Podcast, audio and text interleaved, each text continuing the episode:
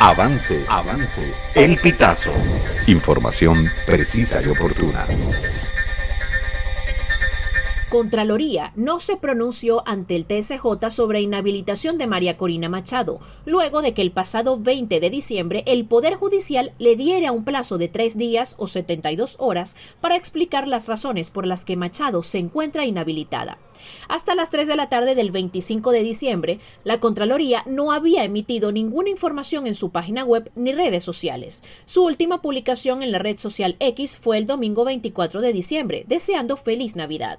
Según la Contraloría General, María Corina Machado tiene una inhabilitación de 15 años. Sin embargo, Machado asegura no haber sido notificada de dicha sanción en ningún momento.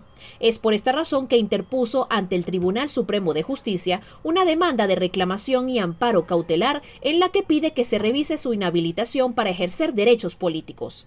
Machado fue la ganadora de la elección primaria opositora del pasado 22 de octubre, cuando recibió el 92.35% de los votos, convirtiéndose en la candidata de la oposición que se medirá en 2024 contra el chavismo en la elección presidencial. Por su parte, Machado tampoco se ha pronunciado sobre la falta de respuesta de la Contraloría sobre su inhabilitación. Esta y otras informaciones puedes ampliarlas en nuestra página web elpitazo.net.